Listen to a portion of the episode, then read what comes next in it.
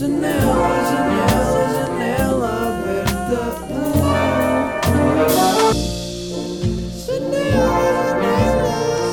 Janela aberta. Janela aberta, como é que é? Bem-vindos a mais um episódio de Janela Aberta, uh, episódio número 88. Estamos a 7 de janeiro, estamos no início de 2021. Um, mas isso todo- todos nós já sabemos. Também sabemos que está um briol do que. Tipo, o que é que está a acontecer? Eu não estou a perceber. Está mesmo boeda frio. Eu hoje dormi com dois edredons. Eu, nem, eu costumo ter calor com um edredom. Edredom é uma palavra engraçada. Eu dormi com dois edredons ah, e está muito frio. Tenho um aquecedor aqui ao meu lado. Eu, eu acho que toda a gente em Portugal neste momento deve ter um aquecedor ao lado. Quem tem um aquecedor, pá, por isso estou grato por ter um aquecedor. ah, pá, e está no máximo. Tenho este aquecedor no máximo, está no 5.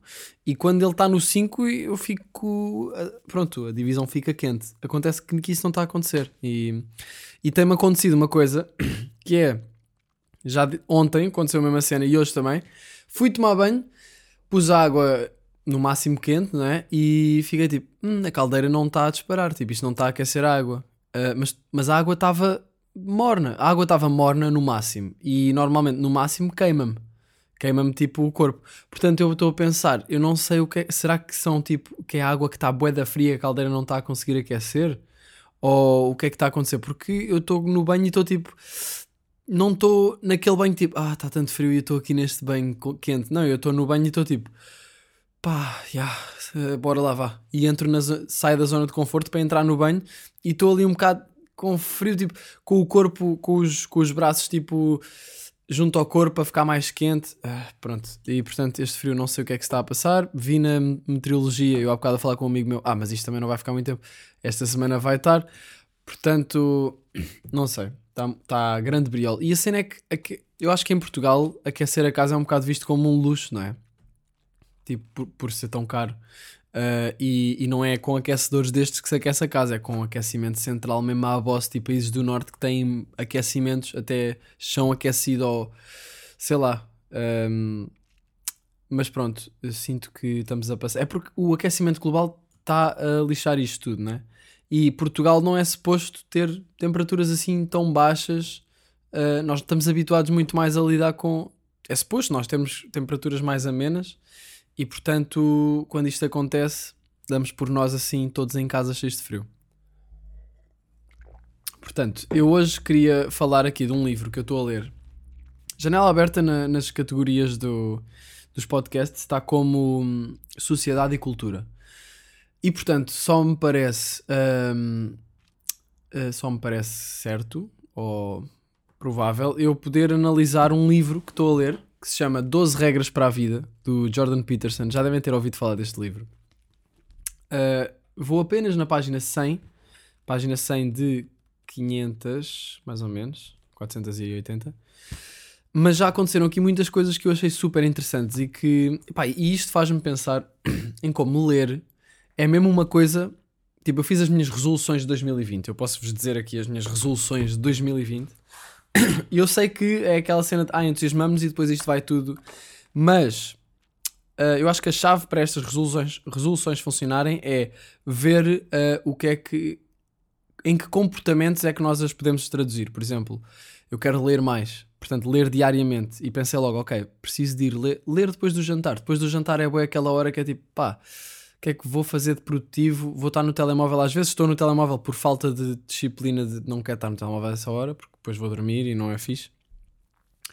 Eu quero dormir cedo porque sou uma pessoa que funciona bem de manhã e para eu funcionar bem de manhã tenho de ir dormir cedo e sinto que os- o meu mood, tudo, tudo fica tipo melhor se eu tiver a acordar cedo e a ir dormir cedo.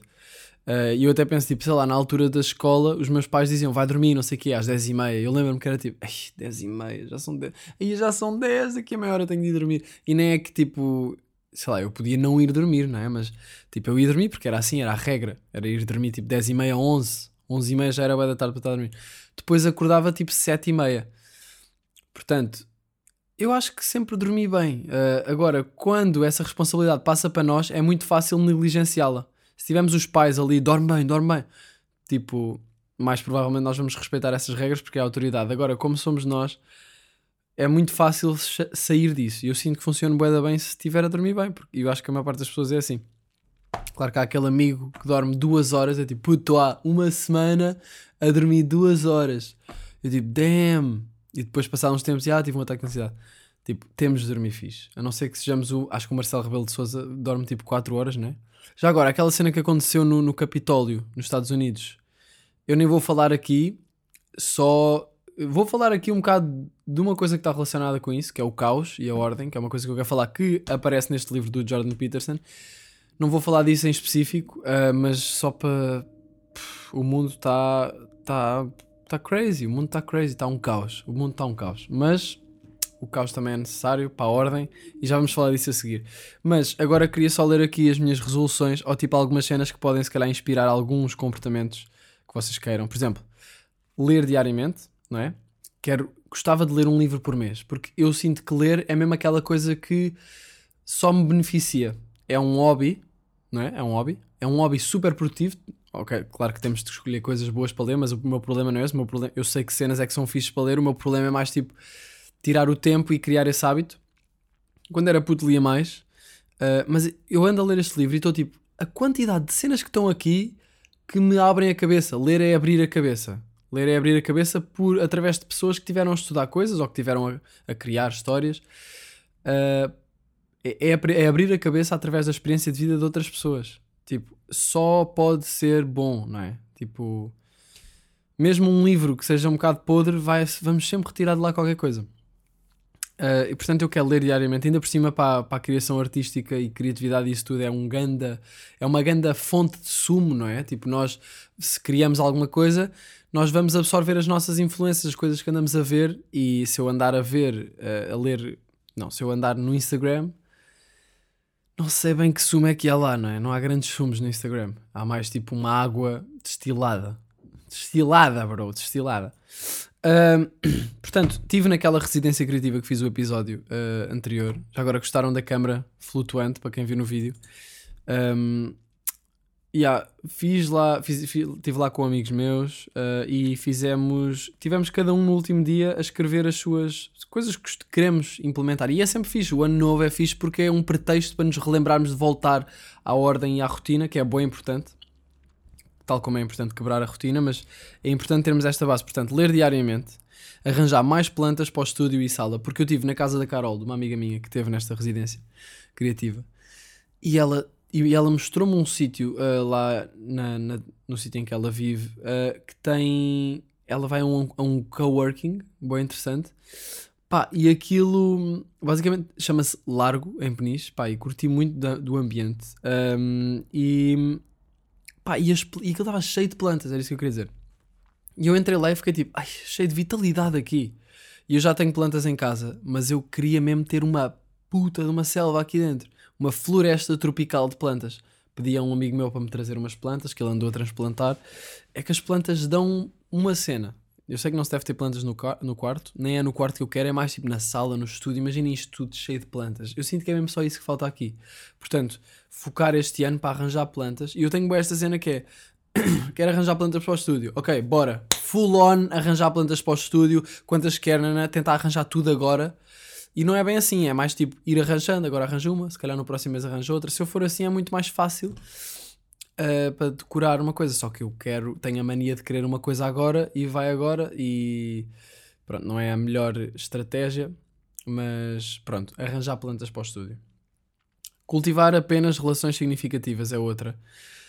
Que é uma cena que eu acho que 2020 me veio uh, despontar muito. Tipo, cultivar. Eu já falei disto várias vezes no último episódio também, mas cultivar relações significativas que nos acrescentam. Acho que é isso. Nem é preciso dizer muito mais sobre isso ver filmes todas as semanas, porque eu quero ver filmes todas as semanas, porque eu passo muito tempo às vezes sem ver filmes e eu fico tipo, fogo.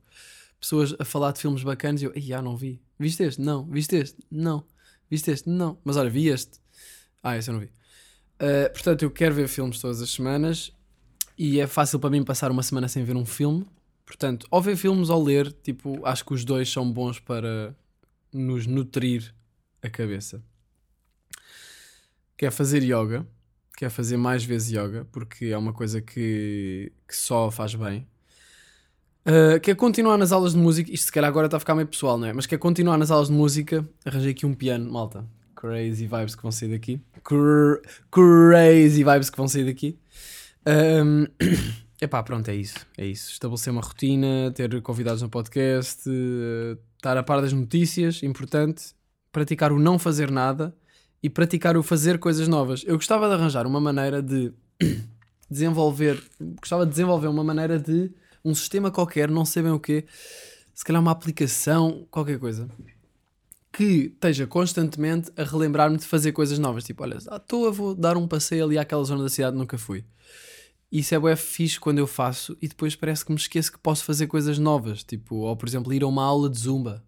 Não sei, eu não sei se quero ir a uma aula de zumba, mas tipo, porque não, não é? Porque não? Ou vou ir ao teatro, por acaso tenho ido ao teatro, mas ir ao teatro, ou ir, sei lá, qualquer coisa, não é? Fazer patinagem no gelo que está o chão inteiro de Lisboa quando chover nesta semana, por causa do frio abundante que passeia pelas ruas de Lissabona. Fazer coisas novas, gostava de arranjar um, um estrate uma estratégia para não me esquecer disso. Mas pronto, isto são as minhas resoluções de ano novo. Uh, lá na, nesta lá no Algarve tivemos a li, li este livro e é isso que eu quero ir agora abordar aqui no podcast. Portanto, este livro chama-se 12 regras para a vida, um, antídoto, um antídoto, antídoto para o caos. Começo já por dizer que imaginem que isto agora meu podcast se tornava só um podcast de review de livros. É assim, eu li 100 páginas, isto não é uma review. Mas pronto, começo já por dizer que a tradução está muito podre. Portanto, eu só queria dizer aqui ao Hugo Gonçalves, que foi quem fez a tradução do inglês para o português, bro, tipo, what the fuck, como assim? Às vezes esqueces de uma letra, às vezes esqueces tipo de uma preposição, ou de um da, ou de um de. E eu fico tipo, what the fuck, como é que. E, e, para além disso, quem é que fez a revisão, não é? Vamos lá aqui ver, eu só a dar shade. Não sei quem é que fez a revisão, mas é assim, malta. Isso é bem importante, é bem importante isto estar certinho. Mas pronto, está tudo bem. Está tudo bem. E, e, isto fala de muitas coisas, este livro. É, são 12 regras para a vida. E eu estou na, na terceira agora, yeah. mas uh, eu queria falar do que aqui da, da, primeira e da segunda. Não vou falar propriamente das regras que ele fala, mas mais de alguns temas que ele aborda ao falar dessas regras. Porque ele fala de uma regra e depois está tipo a falar boeda, de boeda coisas dentro da regra. É tipo um podcast em livro. Uh, Portanto, ele fala de uma coisa que é, deixa-me ver, eu apontei aqui, página 38. Para, pessoal, uh, abram os vossos manuais na página 38. Já estão todos na página 38, bora. ok, uh, portanto, isto, há uma coisa que ele fala aqui que é um, a hierarquia da dominância. Hierarquia de dominância das lagostas. Eu vou tentar explicar isto pela maneira que eu entendi e a ler aqui umas passagens, uh, porque quer, acho que isto é mesmo abre a cabeça. Portanto, eu pensei, ah, eu preciso falar disto na janela aberta. E se calhar, se continuarem a aparecer coisas assim, assim fixas, eu vou passar aqui no podcast. Ele fala basicamente das lagostas como. Um, aliás, ele fala dos, dos, seres humanos como partilhando uma, uma parte uh, do, do, cérebro com as lagostas, uma parte do, desta hierarquia. Há uma hierarquia social, não é? Toda a gente sabe, tipo, há certas pessoas que estão mais alto na hierarquia, outras que estão menos. E isto, vê, por exemplo, nós podemos olhar para a hierarquia social dos seres humanos, a mais, se calhar, os que estão mais embaixo no fundo da hierarquia são, por exemplo, os sem-abrigos, os que estão mais no topo são as pessoas altamente bem-sucedidas. Uh, portanto, ele, ele fala aqui disto, eu vou ler umas passagens. Na base do nosso cérebro, sobre os nossos pensamentos e sentimentos, existe uma calculadora fundamental e impossível de descrever que monitoriza a nossa posição exata na sociedade. Se somos o número 1, numa escala de 1 a 10, o estatuto mais elevado, somos um sucesso uh, avassalador.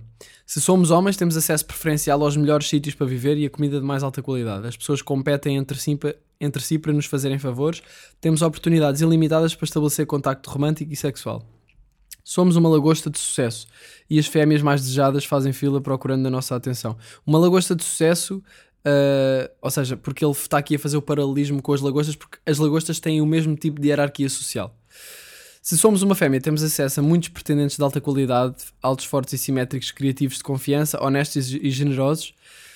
E eu quero só frisar aqui do tipo, não é para ler, ver isto na lente do machismo ou não. Tipo, imaginem, ele como está a fazer o paralelismo para as lagostas, óbvio que ele vai para o masculino e para o feminino e, como, e, e, e fala do feminino também como procurando acasalar, não é? E há muito, pá, eu acho que ultimamente fala-se muito em machismo e não sei o quê. Se fala em género já é machismo ou já é sexismo. Pá, não, porque nós também vimos dos animais e há uma parte nossa que é instintiva e que, e que é impossível nós apagarmos. Portanto, eu, eu, claro, que, claro que deve haver igualdade uh, entre, entre homens, entre géneros, vá. Mas uh, isso não quer dizer que nós sejamos mesmo iguais, porque há muitas coisas na base que nós somos diferentes, os homens e as mulheres. E, e isso é só um facto que não se pode estar a, a, dizer que não é só porque, ah, não, mas somos todos iguais. Tipo, já, yeah, temos de apontar para ser o, o, mais iguais possíveis em termos sociais, mas quer dizer, chill out, bro, chill out, porque há aqui coisas que, pronto.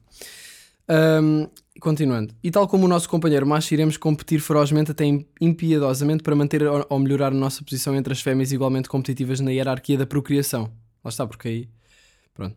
Embora seja menos provável que usemos força física com esse objetivo, há muitos truques e estratégias ao nosso dispor, incluindo denegrir as nossas concorrentes e podemos mesmo ser peritos a fazê-las. Tipo, as lagostas fazem isto. E isto parece e estamos a falar dos humanos também, não é? Um, por exemplo, ele fala aqui do fundo da hierarquia. Se pelo contrário estamos no fundo da hierarquia, sejamos macho ou fêmea, não temos onde viver ou pelo menos um sítio bom. A comida é terrível e até passamos fome temos, uh, temos uma débil condição física e mental, não despertamos interesse romântico em praticamente ninguém, a menos que esteja tão desesperados como nós.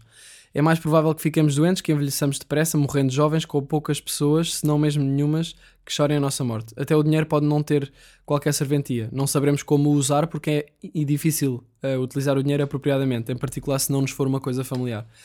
O dinheiro irá deixar-nos mais vulneráveis às tentações perigosas, como o álcool e drogas, que são muito mais recompensadoras se formos privados de prazer durante um longo período. O dinheiro também fará de nós alvos, alvos para predadores e psicopatas que prosperam através da exploração daqueles que ocupam os lugares mais baixos da sociedade. Isso aqui eu lembrei-me de, de, dos idosos, tipo, ia haver tantas pessoas que vão tentar fazer scams a idosos.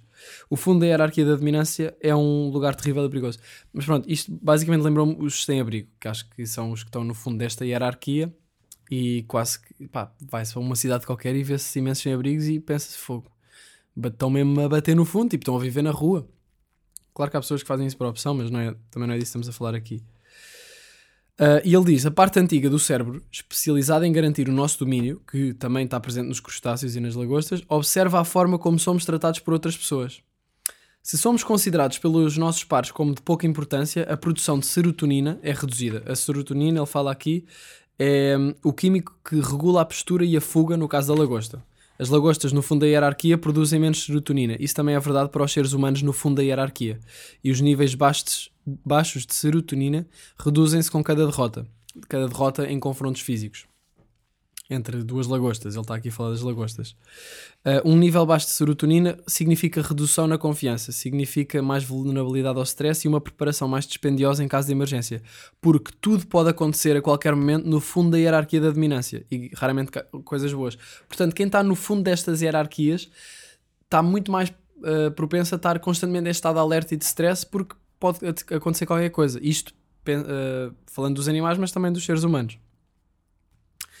Uh, nos lugares cimeiros da hierarquia da dominância, por norma, os indivíduos têm níveis mais elevados de serotonina e são menos propensos à doença, depressão ou morte, e me mesmo quando os fatores como o rendimento são constantes. A importância disto deve ser realçada. Pronto. Agora, continuando aqui uh, para o que ele queria. Um, para as cenas que ele estava aqui a falar. Hum, hum, hum, é isso. Se estivermos no fundo da hierarquia, isso faz de nós muito mais reativos e, precisamos ser reativos porque há emergências, uh, muitas emergências são comuns no fundo da hierarquia e é preciso estarmos prontos para sobreviver. Portanto, isto está aqui sempre a falar na base da sobrevivência. Só que nós esquecemos um bocado que somos animais, não é? Os seres humanos esquecem-se um bocado que são animais, mas nós somos. Tipo, eu ontem estava num restaurante e estava a pensar: fogo, nós estamos aqui, uh, estamos num restaurante e nós, no fundo, somos macacos evoluídos que do nada têm uma sociedade, evoluíram, construíram restaurantes. Isto, na, falando agora da parte da nossa sociedade, que é o, o restaurante e o conceito de restaurante. Uh, e é basicamente uma cena normal ir a um restaurante, uh, jantar, falar. E, e, eu acho isso bem engraçado do, do ponto de vista uh, animal, que é o ponto de vista básico, que é o que nós somos, né? somos animais, só que estamos mesmo bem evoluídos. Uh, sei lá, eu estou a falar para uma câmara que vou pôr na internet isto e vai chegar a pessoas que vão estar nos seus telemóveis a ouvir ou a ver no YouTube, no computador. Há o computador que é, pá, é que se formos por aí, tipo, eu já agora estou num prédio, numa cidade, que é um aglomerado de prédios, que é tipo uma evolução de cabanas, uh, que é uma evolução, as cabanas são uma evolução das grutas. Tenho, sei lá, tenho aqui um, um vinil que, que, tem música, tipo, nem vale a pena. Uh, mas pronto, isto aqui. Uh, isto aqui para falar. Exato. Ah, por, por, outro lado, se tivermos um estatuto elevado, os mecanismos frios e reptilianos do nosso cérebro antigo assumem que o nosso nicho é protegido, produtivo e seguro e que estamos bem sustentados pelo apoio social, considerando que a hipótese de que algo uh, nos, nos, danificar é pequena. Uma mudança pode significar uma oportunidade em vez de um desastre. Uh, a serotonina flui abundantemente, isso deixa-nos confiantes. Isto para, para quem está no topo desta, desta hierarquia social. Um, com uma postura ereta e reduz bastante o estado de alerta. Porque a nossa posição é, está assegurada, é provável que o futuro seja positivo. Vale a pena pensar a longo prazo e planear um amanhã melhor. Não precisamos de agarrar impulsivamente qualquer migalha que encontremos no caminho, porque de forma realista podemos esperar que as coisas boas se manterão acessíveis, podemos adiar a gratificação sem que tenhamos de renunciar a ela para sempre, podemos dar-nos dar ao luxo de sermos cidadãos sensatos e de confiança. Um, Epá, yeah, eu acho isto mesmo bem interessante e vou continuar aqui a ler. Um, basicamente, esta regra que ele que ele está a falar, que isto está aqui a meio, não é? Eu não vou, não vou voltar a ler isto tudo, vocês se quiserem comprar o livro. Mas a, a primeira regra é levanta a cabeça e endireita as costas. Uh, e por isso é que ele começou a falar das lagostas e isto do endireitar as costas no sentido de assumires a tua posição na hierarquia de, de dominância. Porque ele diz que no fundo isto é uma questão também de assumirmos as nossas responsabilidades pessoais. Um, portanto, vamos continuar aqui, porque ele fala aqui de uma coisa que, é, que eu achei bem interessante, que é a raiva justa. Que ele fala. Eu vou, eu vou ler e depois falo mais fácil. Uh, com a mesma frequência. As pessoas são acossadas por não reagirem. Isto não é vulgar em pessoas que têm um temperamento mais compassivo e abnegado. Blá, blá, blá. Ok. O mesmo sucede com quem decidiu, seja por que motivo for, que qualquer forma de agressão, incluindo sentimentos de raiva, são moralmente reprováveis. Já vi pessoas com uma sensibilidade moralmente, uh, com uma sensibilidade particularmente suscetível à tirania mesquinha e ao excesso de agressividade, impedirem mesmo todas as emoções que possam resultar em algum destes comportamentos. Ou seja, pessoas que não, não usam a raiva e, e até a reprimem e a, e a, negam. A raiva e todo, todo esse espectro de emoções negativas, não é? que são, consideramos negativas, mas ele diz aqui que tem uma utilidade importante, que é, uh, no entanto, as forças psicológicas nunca são unidimensionais no seu valor e o verdadeiramente chocante potencial da raiva e da agressão para produzir crueldade e o caos, que é a parte má, da raiva é equilibrado pela capacidade dessas forças primordiais em lutar contra a opressão, dizer a verdade e criar um movimento determinado para diante em tempos de conflito, incerteza e perigo. Estão a perceber? Ou seja, a raiva, apesar de ter esse lado negativo, que é a capacidade de criar o caos e, e ser cruel, também é necessária para lutar contra a opressão, dizer a verdade um, e lidar com conflitos. Por exemplo, se uma lagosta não se impuser quando uh, se calhar ameaçada por outra, um, se calhar está a ser uma daquelas pessoas que é tipo, ah, uh, não quer ser mau. Não, tens de ser mau, não é, não é ter de ser mau, mas às vezes tens de te impor e tens de usar esse, essa emoção uh, para assumires a tua posição e não ficares tipo um coitadinho. vamos ver aqui. Yeah. As pessoas que se recusam a produzir respostas territoriais apropriadas à defesa pessoal encontram-se tão abertas à exploração como aqueles que genuinamente não conseguem defender os seus direitos por causa de incapacidades mais, das incapacidades mais essenciais ou de um verdadeiro desequilíbrio de poderes. As pessoas ingênuas e inofensivas costumam guiar as, as suas percepções e, e ações de acordo com alguns axiomas simples. Basicamente, as pessoas são boas, ninguém quer realmente magoar os outros, a ameaça e certamente o uso de força física ou qualquer outra espécie é algo errado estes axiomas colapsam ou acontece alguma coisa pior na presença de indivíduos que são malé verdadeiramente malévolos. Ou seja, uma pessoa que acha que as pessoas não querem fazer mal e essa pessoa também não quer usar a sua, as suas emoções mais negativas, mesmo para um fim positivo. O que é que será que, isso, que, é que acontece? Vão, vão, claramente ser manipuladas pelas pessoas que querem mesmo o, o mal dos outros, que querem provocar o mal nos outros, as pessoas verdadeiramente malévolas que existem, não é? E eu também sou um bocado ingênuo às vezes e acho que as pessoas não querem fazer. que as pessoas são boas e assim, mas há pessoas que são mesmo más, que se calhar até têm um fundo bom, mas estão cheios de ilusões e acabam por ser maus. Um, acontece uh, alguma coisa pior, uh, quer dizer que as crenças ingênuas podem tornar-se num convite ao abuso.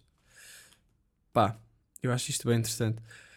Por isso, faço com que. Ele diz depois aqui: ninguém gosta de ser maltratado, mas as pessoas frequentemente aturam comportamentos desse género durante demasiado tempo. Por isso, faço com que olhem para os seus ressentimentos, primeiro enquanto raiva e depois como uma indicação de que algo precisa de ser dito, se não mesmo feito, porque a honestidade o exige. Depois faço com que. Ele está aqui a falar dos pacientes dele, eh, porque ele é psicólogo clínico. Depois faço com que os meus pacientes vejam isso como parte da força que mantém a tirania à distância. Ou seja, nós precisamos dessa raiva para lutar contra a opressão, opressão psicológica de alguém ou de uma instituição. Uh, ele diz aqui uma cena que eu achei bem interessante e fiquei foda-se. Muitas burocracias são fruto de autoritários mesquinhos que criam regras e procedimentos desnecessários apenas para expressar ou reforçar o seu poder. Pessoas assim produzem correntes de ressentimento nas pessoas ao seu redor que, se, que, se manifestadas, limitariam a expressão do poder patológico do tirano. É desta maneira que a vontade do indivíduo em defender-se também protege os outros da corrupção da sociedade. E eu lembrei-me disto, tipo, muitas burocracias são fruto de autoritários mesquinhos que criam regras para mostrar que têm, que têm poder. E eu pensei, tipo, nos sistemas todos uh, portugueses, tipo, imaginem, já vos deve ter acontecido, tipo, irem a uma secretaria ou um serviço público qualquer e a pessoa que está ali a mandar, não é? Tipo, a pessoa que quer dizer que não manda nada, é só um empregado, mas ele ali é o que tem o poder, parece que tem prazer em dificultar-vos a cena, tipo, ah, isso vai ter não sei o quê. Não, não, não, não, não. Não, isso agora é muita coisa. Pronto, então vai fazer o seguinte: ou seja, estão ali a reforçar o seu ego e o poder que eles, o pouco poder que eles têm, uh, e, e, pronto, muitas burocracias são criadas por essas pessoas, autoritários mesquinhos que nem são autoritários, são tipo. Yeah. Ou podem ser também, em níveis mais elevados desta hierarquia social. Um, quando as pessoas, em tempos ingênuos, reconhecem a si mesmas as sementes do mal e da monstruosidade, e veem-se como perigosas, pelo menos potencialmente, os seus medos diminuem, desenvolvem um maior respeito por si mesmos. Neste momento, talvez comecem a resistir à opressão, percebem que têm a capacidade para se defenderem porque também são terríveis. Ou seja, nós todos temos o nosso lado mau, não é? Todos nós conseguimos ser maus. E ele fala aqui mais à frente, que é outra coisa que eu vou falar, que, uh, pronto, uma coisa que caracteriza o, mal é, do ser humano é, é a sua capacidade para fazê-lo só porque sim. Mas nós podemos usar isso num sentido de nos defendermos e estarmos, uh, ou seja, sermos honestos, mudar coisas que precisam de ser mudadas e não uh, renunciar a essas emoções por serem aparentemente negativas, não é? Uh, e depois ele diz: há muito poucas diferenças entre a capacidade para o caos e a destruição e a força de caráter. E isto é bem interessante. Bem interessante. E depois ele faz aqui um resumo deste capítulo da, das lagostas e agora já vão perceber porque é que ele está a falar tanto de lagostas. Se andamos cabisbaixos com a mesma. Oi? Ok. Se andamos cabisbaixos com a mesma postura que caracteriza a lagosta derrotada as pessoas irão atribuir-nos um estatuto mais baixo e aquilo que partilhamos com os crustáceos na base do nosso cérebro irá conferir-nos um número baixo na hierarquia da dominância. Então o cérebro produzirá menos serotonina. Isso fará com que fiquemos menos felizes, mais ansiosos e tristes e com tendência a recuar quando devemos defender-nos. Lá está, isto aqui relacionado com a raiva também. Isso também reduzirá a probabilidade de vivermos num bairro melhor, de ter acesso a recursos de maior qualidade, obter um parceiro estável e desejável, ou seja, uh, todas as consequências de, de estar mais acima nesta hierarquia. Uh, será mais provável que abusemos da cocaína e do álcool porque vivemos uh, para o presente num mundo com um futuro demasiado incerto. Irá aumentar a suscetibilidade se sofremos uma doença de coração, cancro ou demência, resumindo nada de bom. Ou seja, ele diz que a base disto tudo é a nossa postura. Portanto, este capítulo é todo sobre a nossa postura, tanto física, não é? Porque quando nós andamos, ele, ele fala aqui da. Onde é que nós está? Yeah, é isto aqui. Vou, vou continuar a ler porque, porque isto explica o que eu quero dizer perfeitamente. Uh, as emoções são em parte expressão corporal e podem ser amplificadas ou enfraquecidas por essa expressão. Se temos má postura, por exemplo, se andarmos dobrados com os ombros descaídos, o peito para dentro, a cabeça para baixo, permanecendo pequenos, derrotados e inúteis, protegidos, em teoria, de um ataque por trás, isto é interessante porque é como se isto aqui está a falar de, do nosso lado mais animal, não é? Tipo, se nós andarmos assim dobrados com os, com os ombros para a frente, corcundas, pensando bem, yeah, nós estamos a proteger-nos de trás, porque estamos a encolher a nossa parte, os nossos órgãos e isso tudo. Um, e é, acho isto bem interessante. E ele diz: uh, a reação dos outros uh, irá amplificar isso mesmo. As pessoas, como as, as pessoas, como as lagostas, avaliam-se em parte por causa da postura. Se nos apresentamos como derrotados, então as pessoas reagirão como se fôssemos perdedores. Se, não, se nos endireitarmos, então as pessoas irão olhar para nós de forma diferente. E ele aqui não está só a falar da postura física, mas também uma postura mais espiritual ou psicológica. Ele diz aqui: uma mera transformação na postura é insuficiente para mudar algo que está estabelecido. Um, corrigir a, a postura e parecer dominante pode atrair apenas a atenção daqueles que mais uma vez nos querem rebaixar. Tudo bem, mas levantar a cabeça e endireitar as costas não é algo somente físico, porque não somos apenas um corpo, somos um espírito, por assim dizer, tal como uma psique. Uh, levantar a cabeça fisicamente também implica, evoca e exige que estejamos erguidos metafisicamente ou espiritualmente. Endireitar as costas significa que aceitamos de forma voluntária o peso do ser. E ele aqui escreve ser com S maiúsculo do ser enquanto essência do que somos, que é tipo o nosso corpo físico, mais qualquer outra coisa que mais metafísica. Este episódio está denso, não é? Mas é que este livro é boeda denso e eu estou só a ler aqui umas passagens. Eu tô, isto é aquele tipo de livro que eu estou a ler e estou tipo, damn, ok, o que é que isto quer dizer? Ah, ok. E depois começo a pensar sobre isto. E, isto, e até me está a ajudar a estar a falar disso porque estou a refletir um bocado. Um bocado não. Bastante sobre isto. Uh, portanto, ele diz: levantarmos e endireitarmos as costas é aceitar a terrível responsabilidade da vida com os olhos bem abertos. Significa transformar voluntariamente o caos do potencial em realidades de uma ordem habitável. Significa carregar o fardo da vulnerabilidade consciente e aceitar o fim do paraíso do inconsciente da infância. Blá blá blá. Um, yeah, é isto. Portanto, depois ele diz: paremos de andar murchos e dobrados, digamos aquilo que pensamos realmente que os nossos desejos venham primeiro como se tivéssemos direito a eles, pelo menos tanto direito como os outros, caminhemos direitos e olhemos em frente, arrisquemos ser perigosos, vamos encorajar a serotonina a circular abundantemente através dos circuitos cerebrais desesperados pelo seu efeito tranquilizante. As pessoas como nós, as pessoas, incluindo nós, assumirão que somos competentes e capazes. Ou seja, nós próprios, se tivermos uma postura diferente, vai influenciar a forma como nos vemos. Fortalecidos pelas respostas positivas que recebemos, passaremos a estar menos ansiosos, um, e também fará com que essa. Yeah, é isso.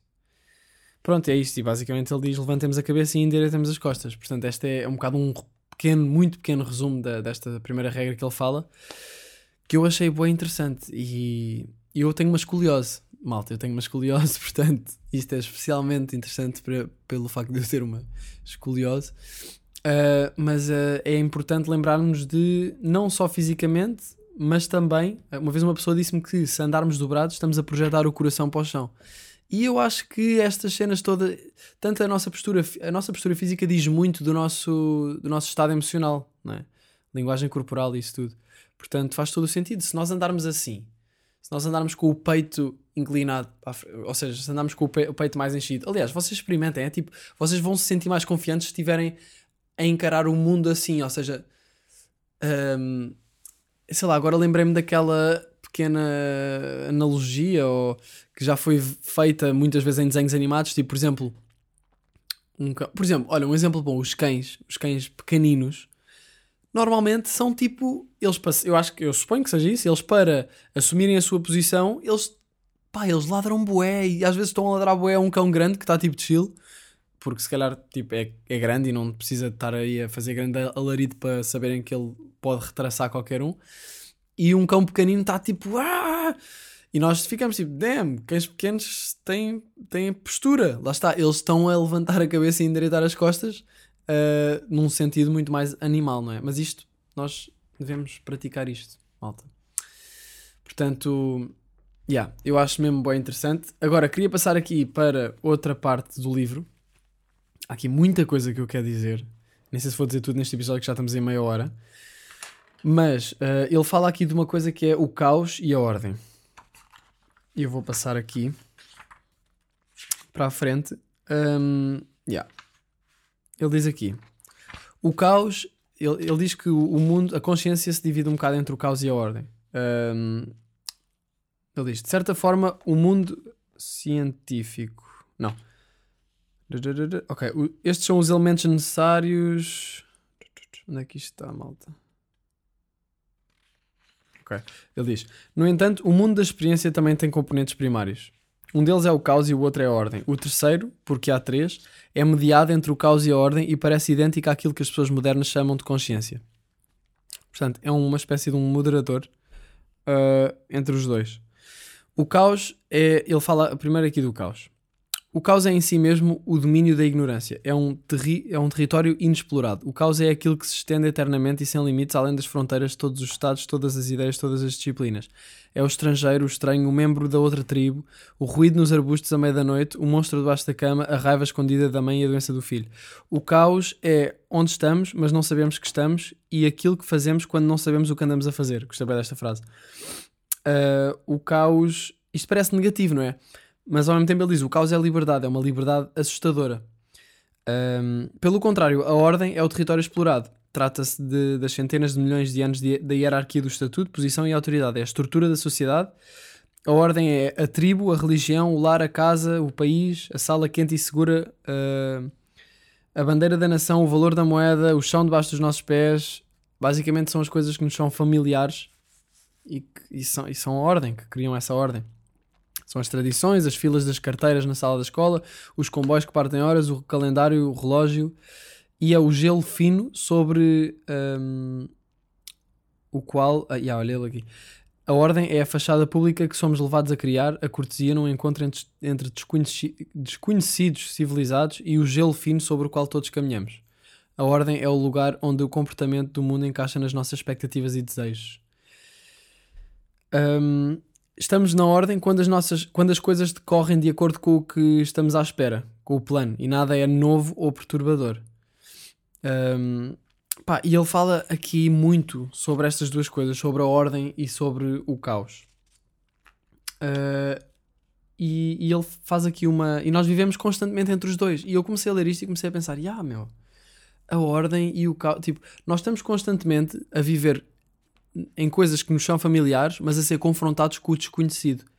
E nós andamos sempre a tentar equilibrar um bocado os dois. E eu acho que isso é o que é, é o objetivo, não é? É nós andarmos.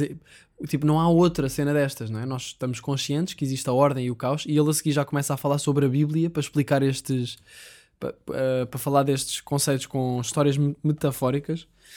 Um, pá, e Vamos aqui, vamos continuar. Vamos continuar, que é mais fácil do que do que eu estar a, falar muito antes de ler. Prefiro ler umas coisas e depois ir analisando. Uh, o caos e a ordem são dois dos elementos mais fundamentais da experiência da vida.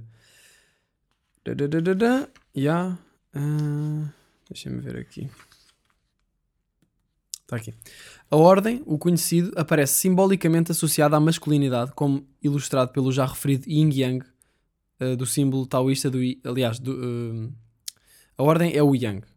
É ilustrado pelo Yang, do símbolo do, do Yin Yang que todos nós conhecemos, não é? Um, basicamente, o símbolo do Yin Yang, eu só descobri isso na quarentena, é a ilustração disto, do caos e da ordem, porque é uma bola não é? que tem dois peixes são tipo dois peixes, um preto e um branco, mas em cada um deles tem uma pinta da cor oposta, ou seja, no peixe preto tem uma pinta branca e no peixe branco tem uma pinta preta.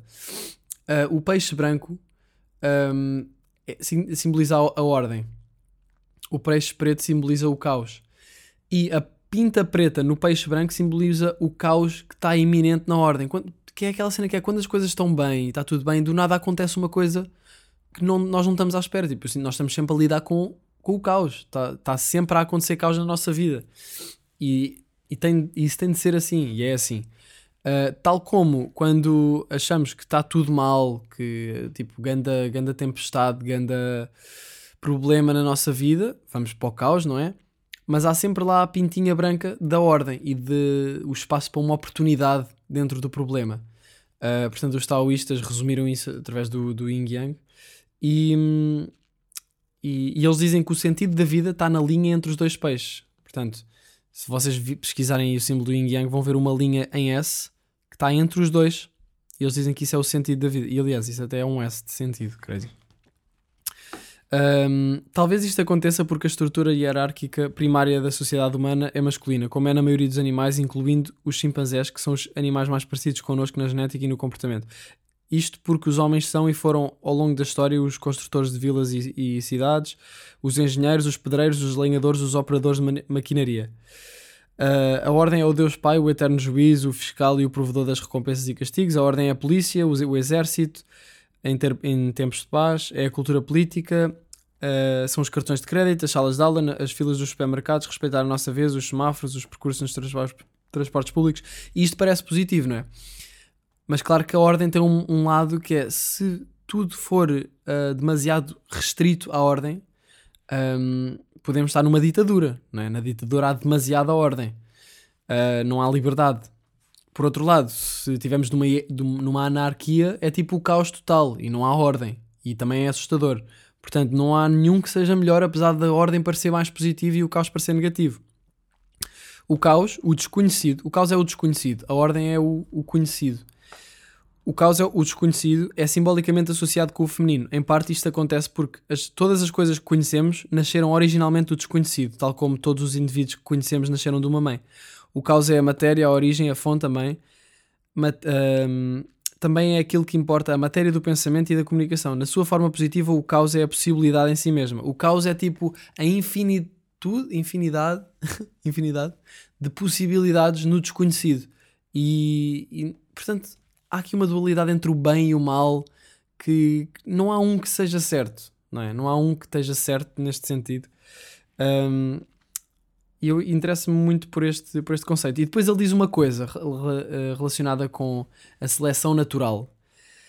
Que é, ele diz aqui, o caos, o eterno feminino, também é, uma, é a força esmagadora da seleção natural. Um, e ele diz, ele diz aqui, é a mulher como natureza, como mãe natureza, né? que olha para metade dos homens e diz: Não, para os homens esse é um encontro direto com o caos e ocorre com uma força devastadora de cada vez que são rejeitados. Portanto, ele está a falar aqui de, da rejeição e de, e de, como, quando uma mulher rejeita um homem, basicamente está-lhe a dizer: uh, Diz aqui. Yeah, a tendência das mulheres para dizer não, mais do que qualquer outra força, moldou a nossa evolução no sentido de nos tornarmos as criaturas criativas, engenhosas e de postura ereta com cérebros grandes. Portanto, uh, as mulheres também, quer dizer, como são as mulheres que dão origem à vida e são as mulheres que também dizem não ou sim a, a, como é que se diz? a acasalar com um homem, isto visto muito do ponto de vista animal, são basicamente elas que fazem a seleção natural. E eu acho isto bem interessante ele estar a dizer isto. É a mulher natureza que diz: Bem, rapaz, és suficientemente bom para uma amiga minha, mas até agora a experiência que tive contigo não indica a aptidão do teu material genético para continuar a ser propagado. Portanto, isto é crazy. Isto é mesmo crazy. Um, yeah. Portanto, ele depois diz aqui: todos temos um sentido palpável do caos que espreita em tudo o que é familiar. Não é? Tudo o que nos é familiar, às vezes há, vem tudo levar uma volta. Um, muitas coisas começam a encaixar quando começamos a compreender conscientemente o mundo desta maneira. Mas há mais. Tal conhecimento é, é, é proscrito da mesma forma que é descritivo. É o tipo de conhecimento daquilo que nos ajuda a perceber o como é o assim, do qual podemos retirar o deve ser assim. A justa posição do yin e do yang, por exemplo, não representa simplesmente o caos e a ordem como elementos fundamentais do ser. Também nos diz como devemos atuar. Via, vírgula, o caminho da vida do taoísmo é representado pela uh, fronteira entre as serpentes gêmeas, ou entre os peixes, do símbolo do yin yang. Um, portanto, nós habitamos eternamente a ordem rodeada do caos. E juntar essa dualidade fundamental é encontrar o equilíbrio e ter um pé firmemente na ordem e, e na segurança e o outro no caos, na possibilidade, no crescimento e na, aventura. Portanto, eles são. Um, eles estão ligados para sempre e nós temos de aprender a lidar com os dois. E, e, é isto. É isto. Queria falar aqui um bocado sobre isto porque acho mesmo super interessante. Uh, independentemente de onde estejamos, há coisas que podemos identificar, usar e prever e outras que não sabemos ou compreendemos. Algumas coisas estão, independentemente de sermos um nómada do deserto ou um banqueiro do Wall Street, algumas coisas estão sob o nosso controle e outras não. É por isso que ambos produzem as mesmas histórias e existem nas fronteiras das mesmas verdades eternas. Tipo, estas, as, as histórias um, destas verdades eternas tipo, fazem sentido para pessoas de diferentes culturas, não é? Há, há histórias muito parecidas em todas as culturas porque partilhamos todos esta condição de estar a viver entre a ordem e o caos. Um, eu nunca tinha pensado muito isto, até pegar neste livro, sinceramente. e apesar da ordem parecer uma coisa positiva, ele diz a ordem não é suficiente, nós não podemos apenas estar seguros ou ser estáveis e imutáveis porque ainda há coisas vitais e importantes a aprender. No entanto, o caos pode ser demasiado, não é possível tolerarmos uma constante de coisas que nos assombram e, e afogam, que ultrapassam a nossa capacidade para lidar com elas enquanto aprendemos aquilo que temos de conhecer. Então estaremos, hum, aliás, ele diz, então precisamos de, que, de colocar um pé no que dominamos e perceber melhor e, e percebemos melhor, Colocar um pé no que dominamos e percebemos melhor e outro pé naquilo que queremos explorar e dominar. Então estaremos situados no lugar em que o terror da existência está sob controle e nos sentimos seguros, mas onde também nos encontramos alerta e envolvidos. Pá, uma, uma pequena grande reflexão sobre, sobre isto, uh, sobre a ordem e o caos.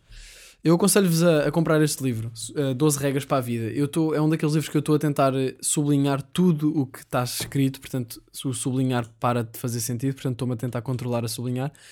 Mas uh, eu ainda tinha mais aqui para falar, mas já estamos em 45 minutos e, e vocês sabem que a polícia dos podcasts, quando passa 50 minutos, aparece e aponta uma arma à cabeça. Um, portanto, eu posso deixar isto para outro episódio.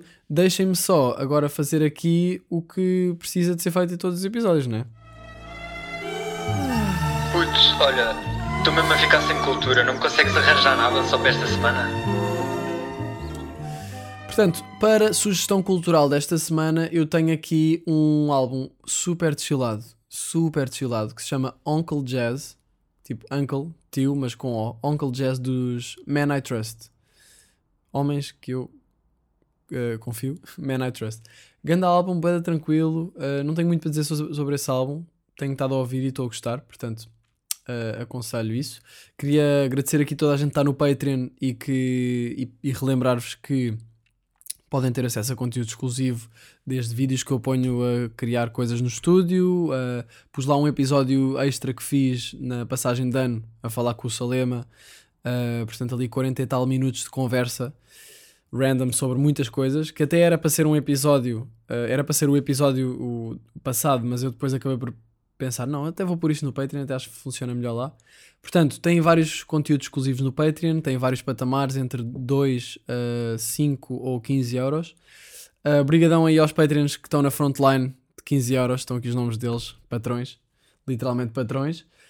E é isso, malta. A nata já esgotou, mas brevemente vai haver restock, uh, se ainda este, este mês, vamos ver.